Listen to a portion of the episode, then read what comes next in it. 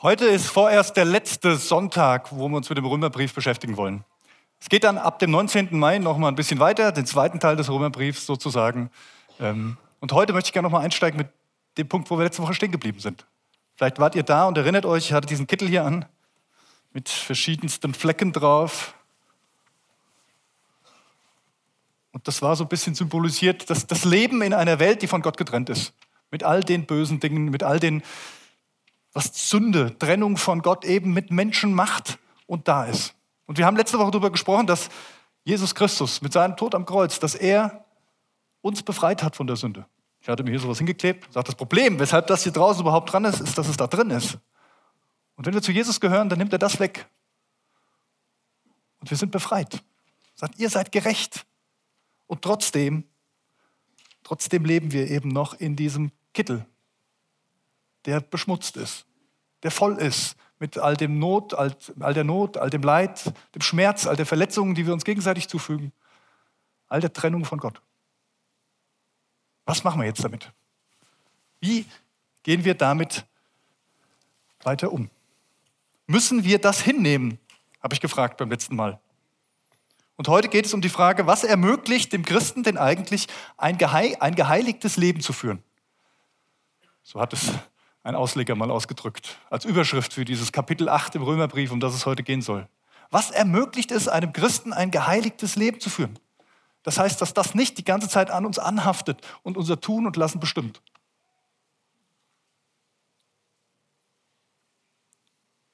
Leben durch den Heiligen Geist. Darum geht es heute. Eine neue Identität. Leben durch den Heiligen Geist.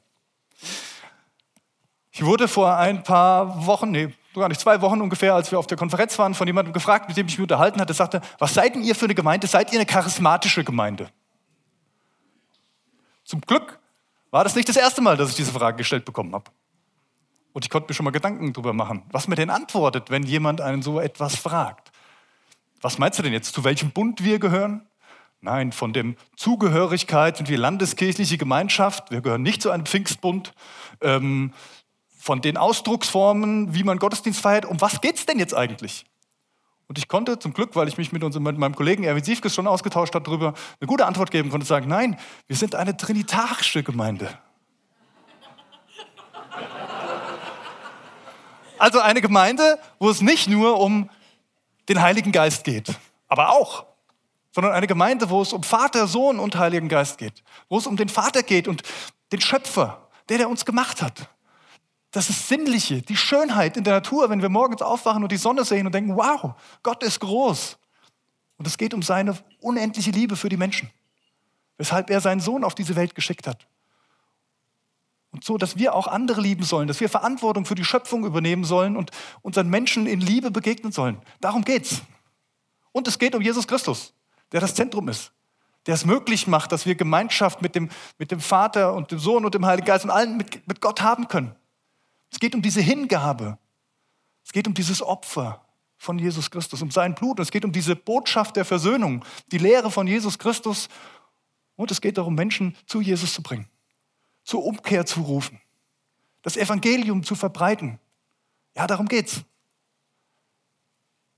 Und es geht auch um den Heiligen Geist, der in den Menschen ist, der uns begabt, der uns befähigt, der uns die Kraft schenkt, die wir brauchen, um einen Unterschied zu machen in dieser Welt. Und der uns auch hilft, als die zu leben, der wir sind, nämlich Erlöste durch die Liebe des Vaters, durch das Werk Jesu Christi und mit der Kraft des Heiligen Geistes, damit sich eben unsere Identität verändert. Ja, um all das geht's. Um, auch um diese Gnadengaben, um diese Identität und Intimität in der Gottesbeziehung, die durch den Heiligen Geist möglich ist. Und ich sage es mal ganz bewusst, wir hier als Gemeinde, wir glauben, dass es diese Gaben zum Beispiel, die der Heilige Geist mit sich bringt, auch heute noch gibt. Das ist da. Das findet sogar an einigen Stellen in unserem Gemeindeleben statt. Dass Kraft im Gebet liegt. Dass Menschen auch gesund werden.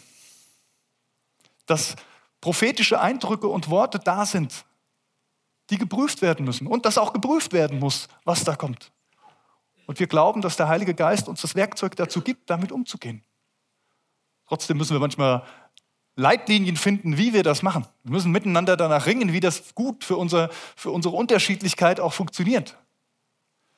Aber jeder, der den Heiligen Geist hat, hat auch die Kraft, damit umzugehen. Kriegt nicht einer immer alles. Aber wir als Gemeinde kriegen genau das, was wir brauchen für unseren Auftrag. Leben durch den Heiligen Geist. Ich möchte euch zu Anfang ein Zitat vorlesen. Nein, gar nicht, so weit sind wir noch gar nicht. Ich lese euch mal den Bibeltext vor, das ist noch besser. Den Bibeltext, um den es heute gehen soll. Also gibt es jetzt für die, die zu Jesus Christus gehören, keine Verurteilung mehr. Denn die Macht des Geistes, der Leben gibt, hat dich durch Christus Jesus von der Macht der Sünde befreit, die zum Tod führt. Das Gesetz konnte uns nicht retten, weil unsere menschliche Natur ihm widerstand. Deshalb sandte Gott seinen Sohn zu uns. Er kam in menschlicher Gestalt wie wir, aber ohne Sünde. Gott zerstörte die Herrschaft der Sünde über uns, indem er seinen Sohn stellvertretend für unsere Schuld verurteilte. Das tat er, damit die gerechte Forderung, die gerechten Forderungen des Gesetzes durch uns erfüllt würden und wir uns nicht länger von unserer menschlichen Natur, sondern vom Geist Gottes leiten lassen. Das sind die ersten vier Verse des achten Kapitels aus dem Römerbrief. Und eigentlich so die Zusammenfassung dessen, was Paulus in dem ganzen Kapitel aufdröselt. Und jetzt, bevor wir auch dann noch später reingucken, ein Zitat von John Wesley. Ich erkläre euch gleich, was ein Methodist ist, wenn ihr das nicht wisst, aber damit fangen wir mal an. Wir könnten auch sagen, ein Christ aus seiner Sicht, aber hier steht, ein Methodist ist ein Mensch, in dessen Herz die Liebe Gottes ausgegossen ist durch den Heiligen Geist. Ein Mensch, der Gott liebt von ganzem Herzen, von ganzer Seele, von ganzem Gemüt und von allen seinen Kräften. Gott ist seines Herzens Freude und das, wonach seine Seele verlangt. Deshalb ist er allezeit glücklich in seinem Gott der seine Seele mit Friede und Freude erfüllt. Er kann nicht anders, als sich darüber zu freuen, dass er Frieden mit Gott hat durch Jesus Christus, weil er aus Gnade gerecht geworden ist. So trägt er die Hoffnung auf Unsterblichkeit in sich und ist dankbar in allen Dingen, da er weiß, dass diese Dinge der Wille Gottes in Christus Jesus für ihn sind. Aus seinen Händen nimmt er alles mit Freuden an und ist völlig überzeugt, dass von ihm nur Gutes kommen kann. Deshalb sorgt er nicht und vertraut in allen Dingen auf ihn, nachdem er seine Bitten im Gebet und Danksagung vor Gott hat kund werden lassen. Wow. Eigentlich eine Zusammenfassung des Kapitel 8 aus dem Römerbrief, die John Wesley hier zitiert. Aber wer ist denn dieser John Wesley eigentlich, der sowas sagt? Er lebte im 18. Jahrhundert, ein englischer Erweckungsprediger und der Begründer des Methodismus. Deswegen ein Methodist, also eine Aufbruchs-, eine Erweckungsbewegung in England, die auch dann in die USA schwappte und ganz Britannien ähm, irgendwie mit einbezog. Und er war der Begründer dieser Bewegung. Methodisten gibt es heute noch, eine große Kirche. Und er war ein ganz schlauer Fuchs. Wirklich. Er ist als Pfarrerssohn aufgewachsen, ist da von, von klein auf mit, war das 15. von 17 Kindern, auch spannend. Und ähm, hat aber schon viele, viele seiner Geschwister leider schon sehr früh verloren. Und er hat mit seinem Vater immer so ein bisschen gekämpft. Er konnte mit der Art und Weise, wie sein Vater das Pfarrersein lebte, nicht so wirklich immer was anfangen. Wurde dann aber nach London geschickt, auf die Schule zu gehen, war da in der Schule und ist dann später Student geworden in Oxford, hat Theologie studiert, war gut, wurde zum Geistlichen ordiniert, bekam eine Professur in Oxford und hat sich sein Leben lang mit Schriften beschäftigt. So, so Dinge, die andere interessieren, wie Fußballspielen oder Mädels hinterherjagen, das hat ihn nicht so wirklich interessiert. Er hat die Bibel studiert und die Schriften, die veröffentlicht wurden, die, die Schriften der Reformatoren, die so langsam sogar wieder in die Versenkung geraten sind, das, war's, das war sein Leben. Und er hat es alles im Kopf gehabt. Und er reiste durch England und er predigte und Menschen kamen und, und in Scharen, die Kirchen waren voll, wo er predigte. Er war als Missionar in Georgia und hat da eine Mission angefangen und der war super, der Typ. Und hat gelebt wie, ein, also 1A. Ne? Also der ist nicht mit dem Pferd geritten, obwohl er es hätte machen können, weil er sagte, nein, ich muss laufen. Warum soll ich mit dem Pferd laufen? Ich muss, ich muss laufen, denn das ist mein Dienst, mein demütiger Dienst. Er hat Entbehrungen auf sich genommen, noch und nöcher. Bis zu einem Tag in seinem Leben, nämlich ganz genau dem 24. Mai 1738. Und im Nachhinein wird er sagen, bis dahin war ich gar nicht gläubig. Er sagt, das ist der Tag, wo ich zum Glauben gefunden habe. Dabei war er vorher schon Erweckungsprediger. Die Methodistengruppen waren schon überall. Die Menschen kamen schon in Scharen. Was war passiert? Was war passiert? Ich lese euch ganz kurz einen Ausschnitt aus seinem Tagebuch. Am Abend ging ich widerwillig zu einer Gruppe in die Aldersgate Street, wo jemand Luthers Vorrede zu dem Brief an die Römer vorlas. Ungefähr um Viertel vor neun, als er über die Veränderung des Herzens sprach, die Gott durch den Glauben an Jesus Christus bewirkt, fühlte ich mein Herz seltsam erwärmt. Ich fühlte, dass ich Christus vertraute, ganz allein der Erlösung durch Jesus Christus. Und plötzlich hatte ich die Gewissheit, dass er meine, gerade meine Sünden hinweggenommen und mich vom Gesetz der Sünde und des Todes befreit hatte.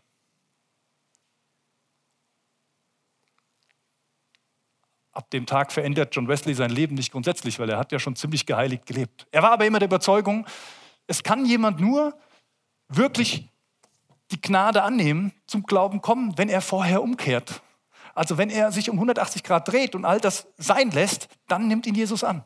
Er glaubte an den Glauben. Ja? Allein durch Glaube war ihm klar. Aber wodurch entsteht Glaube? Und an diesem Abend hat er gemerkt, der Glaube entsteht allein durch das Geschenk Gottes, das er uns seinen Heiligen Geist gibt. Und da, wo ich bereit bin, diesem Heiligen Geist Raum in mir zu geben, da verändert sich was.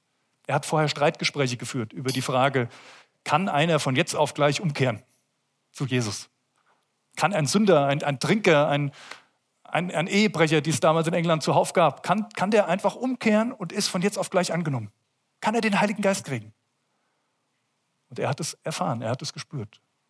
Und von dem Augenblick an war er verändert.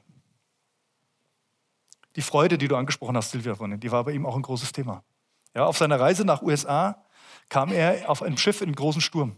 Und es waren ein paar Herrenhuter Brüder, die damals auch in Deutschland ähm, waren, auch so eine Bewegung, auch eine gewisse Erweckungsbewegung.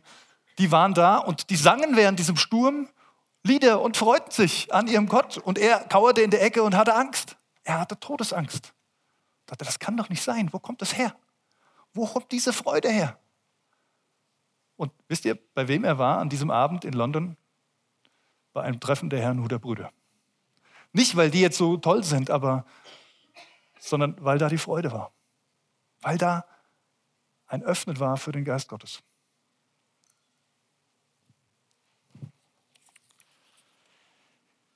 An dieser Stelle mache ich einen Punkt. Und ich lade euch ein, dass wir jetzt Gott loben. Mit Liedern. Wir werden jetzt die Anbetungszeit haben, die sonst manchmal so standardmäßig nach der Predigt kommt. Und nach dieser Zeit machen wir noch ein bisschen weiter. Habe ich noch ein paar Punkte zu dem Kapitel, die ich euch gerne mitgebe. Aber ich möchte euch jetzt einladen, einfach vor Gott zu treten und zu sagen, okay, ich bin hier. Du kennst mich. Du kennst vielleicht meine Ängste. Du kennst die mangelnde Freude, die ich manchmal verspüre und denke, das kann doch nicht sein, dass die anderen sich immer so fröhlich sind und das haben, so wie, wie Wesley vielleicht auch. Aber ich spüre es nicht. Ich hab's nicht. Die, die Zweifel, die Fragen, die ganze Kiste mit dem Heiligen Geist. Oh, wenn ich die sehe, die da mit dem Heiligen Geist rumgehen, was die so, wie die sich verhalten, uh, das kann ich nicht. Alles gut, kann ich alles verstehen. Aber darum geht es nicht, sondern es geht um dich. Dich und die Frage, wo stehst du in deinem Glauben? Und ich lade dich ein, diese, diese Zeit, die wir jetzt haben, die Lieder, die wir singen, für dich einfach zu hören, vielleicht. Mitzusingen, Gott zu begegnen ihn einzuladen, zu sagen, jetzt bin ich hier. Wenn du mich erlöst hast und wenn du mir was schenken willst, dann tu's. Warum machen wir sowas? Dass wir mitten in der Predigt Lieder singen? Weil Gott selbst gesagt hat, dass er in den Lobgesängen seines Volkes wohnt. Geht nicht um unsere Lieder. Geht nicht um die Art und Weise, wie wir Musik machen. Sondern es geht darum, dass wir, wenn wir uns auf Gott ausrichten, wenn wir ihm die Ehre geben, wir ihn loben und preisen, dass er uns zusagt, dass er dann da ist, dass er gegenwärtig ist. Deswegen singen wir im Gottesdienst diese Lieder miteinander. Wir gemeinsam vor Gott stehen. Jetzt lasst uns noch im zweiten Teil ganz kurz vier Gedanken zu dem Text in Römer 8 angucken und betrachten, wie der Heilige Geist in uns wirkt. Das erste ist, der Heilige Geist bewirkt in uns die Erfüllung des Gesetzes. Spannend. So kann sich nun in unserem Leben die Gerechtigkeit verwirklichen, die das Gesetz fordert, und zwar dadurch, dass wir uns vom Geist Gottes bestimmen lassen und nicht mehr von unserer eigenen Natur. Wir das Gesetz, das Gott gegeben hat, also das, was vor ihm gilt, wie, man, wie er sagt, so, so könntet ihr vor mir gerecht werden, dieses Gesetz zu koppeln mit einem Menschen, der aus seiner menschlichen Natur heraus lebt, funktioniert nicht. Der englische Theologe N.T. Wright, er schreibt dazu, das ist so, wie wenn du versuchst, eine Öllampe an den Strom anzuschließen. Es funktioniert nicht. Es sieht aus wie eine Lampe, aber es wird nicht funktionieren. Wenn du Pech hast und der Strom ist da, gibt es höchstens eine Verpuffung oder so mit dem Öl und das, fliegt, das Ding fliegt dir um die Ohren. Aber das war's auch. Und genauso ist es, wenn einfach ein Mensch versucht, aus Grund seiner menschlichen Natur heraus das Gesetz zu erfüllen. Es kann nicht gehen. Gottes Gesetz und der Heilige Geist allerdings, das passt. Das haut hin, weil es ist ja Gott, Gott selbst. Wenn der Geist dich leitet, dann erfüllst du das Gesetz, sagt Paulus. Was ist denn das Gesetz? Christus hat zusammengefasst. Das Gesetz und die Propheten. Liebe Gott und deinen Nächsten wie dich selbst. Wir haben es vorhin bei Wesley gelesen. Liebe Gott von ganzem Herzen. Mit all deiner Kraft. Mit all deinem Wollen. Und deinen Nächsten wie dich selbst. Und das ist nicht aus unserer Kraft her machbar. Das kriegen wir nicht hin. Das ist nur Gottes Liebe, die das kann. Aber sein Geist in uns, wenn er uns in uns lebt, dann schenkt er uns diese Liebe. Schenkt uns diese Power, diese Kraft, all das, was es braucht, das Gesetz zu erfüllen. Und wir tun es, wenn der Geist uns leitet. Und das führt mich gleich zum zweiten Gedanken. Der Geist Gottes schenkt eine neue Gesinnung. So übersetzt es Luther. Das finde ich total spannend. Deshalb können Menschen, die noch von ihrer menschlichen Natur beherrscht werden, Gott niemals gefallen. Aber ihr werdet nicht mehr von euren sündiger Natur, sondern vom Geist Gottes beherrscht, wenn Gottes Geist in euch lebt. Luther übersetzt hier, dann habt ihr eine neue Gesinnung wenn der Geist Gottes in euch lebt. Und ich finde das ein schönes Wort, Gesinnung. Wir reden ja manchmal so vom siebten Sinn, dass man einen neuen Sinn hat. Ich glaube nicht, dass Christen unbedingt den siebten haben, aber eine Erweiterung ihrer Sinne definitiv, wenn der Heilige Geist in uns wohnt. Weil es Gott ist, der sich offenbart. Er lässt uns Dinge erkennen, er lässt uns Dinge wahrnehmen, die wir ohne seinen Geist nicht wahrnehmen könnten. Und diese Gesinnung, diese Haltung, die daraus erwächst, die Wahrheit zu sehen, die Wahrheit zu erkennen, die führt dazu, dass wir sie auch tun können und wollen. Das habe ich ja letzte Woche schon gesagt. Paulus sagt eindeutig, das Wollen ist etwas, was nur funktioniert, wenn Christus euch neu gemacht hat. Denn sonst ist der Mensch dazu geneigt, immer, immer der eigene Gott sein zu wollen. Er will immer seine Entscheidungen treffen. Sich Gottes Willen unterzuordnen geht nur, wenn du von ihm erlöst bist eine neue Gesinnung. Und das Dritte, was der Geist Gottes macht, ist, er macht uns zu Kindern Gottes. Alle, die sich von Gottes Geist leiten lassen, sind seine Söhne und Töchter. Denn der Geist, den ihr empfangen habt, macht euch nicht zu Sklaven, sodass ihr von neuem in Angst und Furcht leben müsstet. Er hat euch zu Söhnen und Töchtern gemacht. Und durch ihn rufen wir, wenn wir beten, Abba, Vater. Ja, der Geist selbst bezeugt es uns in unserem Innersten, dass wir Gottes Kinder sind. Wenn wir aber Kinder sind, sind wir auch Erben. Erben Gottes und Miterben mit Christus. Dazu gehört allerdings, dass wir jetzt mit ihm leiden und dann werden wir auch an seiner Herrlichkeit teilhaben. Dass wir Kinder Gottes sind, sagen wir häufiger. Ne? Aber habt ihr mal festgestellt, wie oft hier der Geist Gottes erwähnt wird in diesem Abschnitt? Es ist keine Erfindung von Menschen, die das gerne betonen. Das ist das, was Paulus von Gott offenbart bekommt und was er hier schreibt. Wir sind Kinder Gottes. Wenn hier von Kindern steht im Verhältnis zu Sklaven, dann meint er damit, wir sind volljährige Kinder. Also Kinder, die selber entscheiden können. Wir sind nicht die ganz kleinen Kinder, die betätschelt werden von Gott, die ja, das können die ja noch nicht wissen. Nee, sagt, nee, ihr könnt alles wissen. Ihr seid meine Söhne und Töchter eingesetzt zu erben, schon jetzt. Ihr seid keine Sklaven, ihr habt die Freiheit. Die Freiheit, mit mir zu leben oder auch nicht.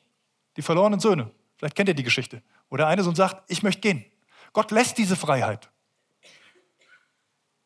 Wir müssen nicht in Angst und Furcht leben, sondern er ist da. Friede und Freude. Früchte des Geistes schreibt Paulus im Brief an die Galater. Vielleicht kennt ihr das, ne? Liebe, Freude, Friede, Geduld, Freundlichkeit, Güte, Treue, Langmut, Keuschheit. Die Früchte des Lebens aus dem Geist heraus. Nicht Angst. Zweiter Timotheusbrief schreibt Paulus an Timotheus, Gott hat uns nicht gegeben einen Geist der Furcht, sondern der Kraft und der Liebe und der Besonnenheit. Und wir sind Erben. Erben bedeutet, wir haben Teil. Paulus schreibt an die Kolosser, in ihm, in Jesus Christus, wohnt die Fülle der Gottheit leibhaftig. Und ihr habt Teil an ihm, an dieser Fülle. Ja, wir sind Erben, die Ewigkeit. Wir haben jetzt schon ewiges Leben, wenn wir zu Jesus Christus gehört und sein Geist in uns lebt. Wir sind Kinder, seine Kinder. Und der vierte Gedanke, Hilfe in Schwachheit. Auch das wirkt der Geist in uns.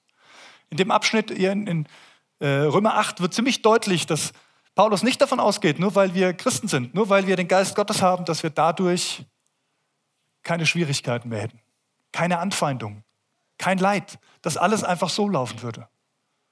Aber er sagt auch, ihr seid nicht alleine. Auch der Geist Gottes tritt mit Flehen und Seufzen für uns ein. Er bringt das zum Ausdruck, was wir mit unseren Worten nicht sagen können. Das erlebe ich hier vorne beim Predigen übrigens ganz oft. Das finde ich immer wieder ein Wunder. Nicht nur bei mir, auch bei vielen anderen. Er weiß manche Sachen nicht zu sagen, aber er spricht.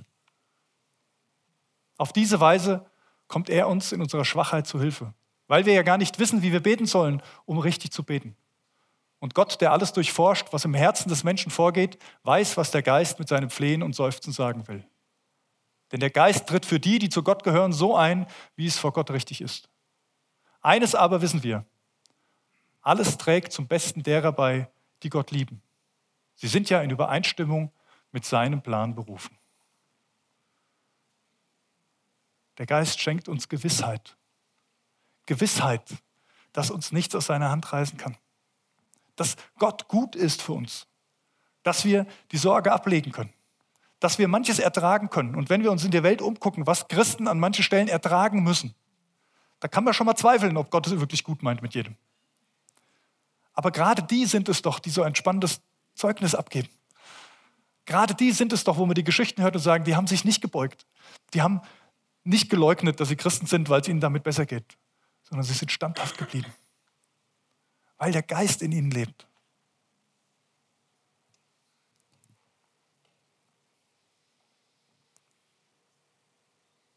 Der Heilige Geist verändert unsere Perspektive. Unsere Perspektive, wie wir auf dieses Leben, auf unser Leben schauen. Auf die Frage nach den Prioritäten, was uns das Wichtigste ist. Paulus schreibt an die Korinther, das bedeutet aber, wer mit Christus lebt, wird ein neuer Mensch. Er ist nicht mehr derselbe, denn sein altes Leben ist vorbei, ein neues Leben hat begonnen. Was macht also der Heilige Geist in der Frage mit unserem Kittel?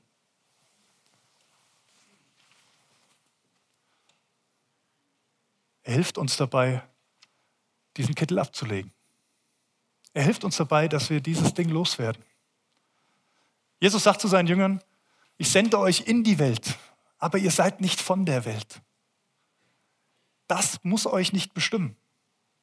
Ihr seid zwar drin, ihr lebt in diesem, aber es, es beherrscht euch nicht, es bestimmt euch nicht.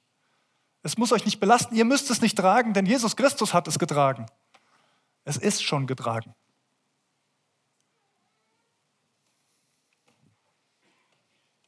Der Heilige Geist schenkt uns, dass wir dieses Gewand der Sünde ablegen und das Gewand der Kindschaft Gottes anlegen können. Schritt für Schritt. Und jetzt sagt ihr vielleicht, ja toll, ich habe doch trotzdem noch Gebrechen. Ja, ja. Es wird, der, es wird der Tag kommen, wenn du zu Christus gehörst, wo du keine mehr haben wirst. Wo alles abgefallen ist. Wo du in Herrlichkeit bei ihm sein wirst und, und kein Schmerz, kein Leid, kein Tod mehr über dich kommen kann. Deswegen schafft der Heilige Geist, macht nicht weg, alles weg, sondern er hilft uns, es abzulegen. Stück für Stück. So wie es Gottes Plan ist, wie wir es eben gelesen haben.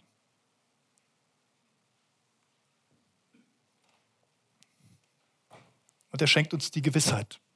Die Gewissheit, die es braucht. Ich möchte schließen diese Gedanken mit den letzten Versen aus Kapitel 8 des Römerbriefs. Die lese ich ganz bewusst aus, dem, aus der Luther-Übersetzung, weil ich kann mir gut vorstellen, dass es einigen von euch bekannt ist. Und also ich mag ja auch Luther. Ist nicht mehr so ganz hm, verständlich immer, aber es klingt einfach wunderbar. Was wollen wir nun hierzu sagen? Ist Gott für uns? Wer kann wider uns sein? Der auch seinen eigenen Sohn nicht verschont hat, sondern hat ihn für uns alle dahingegeben, wie sollte er uns mit ihm nicht alles schenken? Wer will die Auserwählten Gottes beschuldigen? Gott ist hier, der gerecht macht. Wer will verdammen? Christus Jesus ist hier, der gestorben ist, ja vielmehr, der auch auferweckt ist, der zu Rechten Gottes in ist und uns vertritt. Wer will uns scheiden von der Liebe Christi? Trübsal oder Angst oder Verfolgung oder Hunger oder Blöße oder Gefahr oder Schwert? Wie geschrieben steht, um deinetwillen werden wir getötet den ganzen Tag. Wir sind geachtet wie Schlachtschafe. Aber in dem allen überwinden wir weit durch den, der uns geliebt hat. Denn ich bin gewiss, dass weder Tod noch Leben, weder Engel noch Mächte noch Gewalten, weder Gegenwärtiges noch Zukünftiges, weder Hohes noch Tiefes, noch eine andere Kreatur uns scheiden kann von der Liebe Gottes, die in Christus Jesus ist, unserem Herrn. Amen.